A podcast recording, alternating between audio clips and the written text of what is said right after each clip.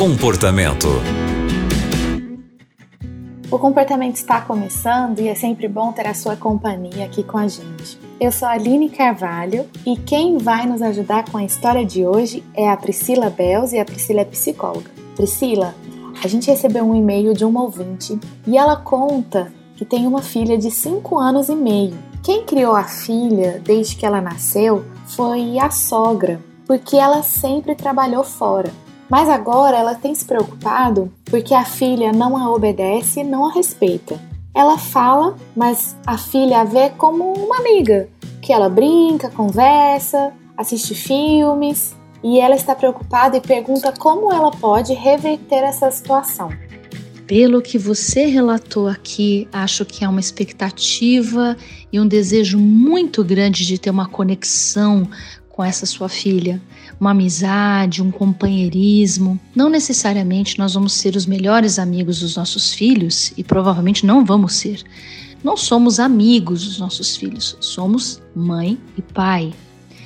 É, eles muitas vezes vão se identificar mais, às vezes com um tio, uma tia, uma avó, uma babá, uma cuidadora, e vão até expressar falas né, e atitudes que revelam que eles confiam até mais nessas pessoas do que em nós.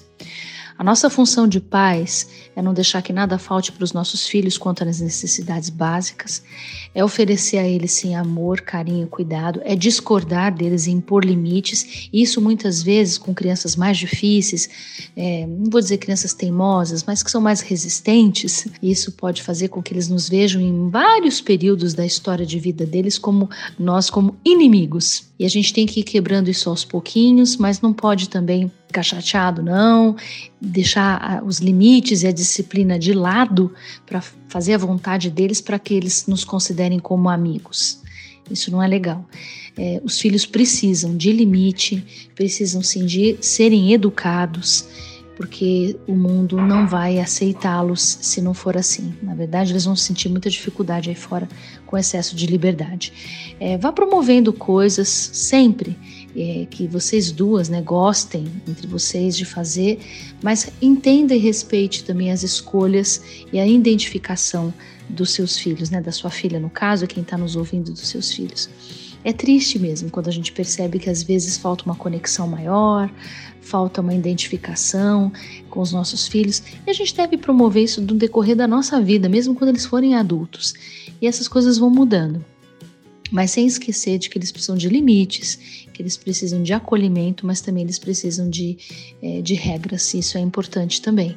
É, e a gente baixar um pouquinho a nossa expectativa e o desejo de ser super mega amigo dos nossos filhos. Que sejamos bons pais, é, aqueles pais que acertam, mas que erram também.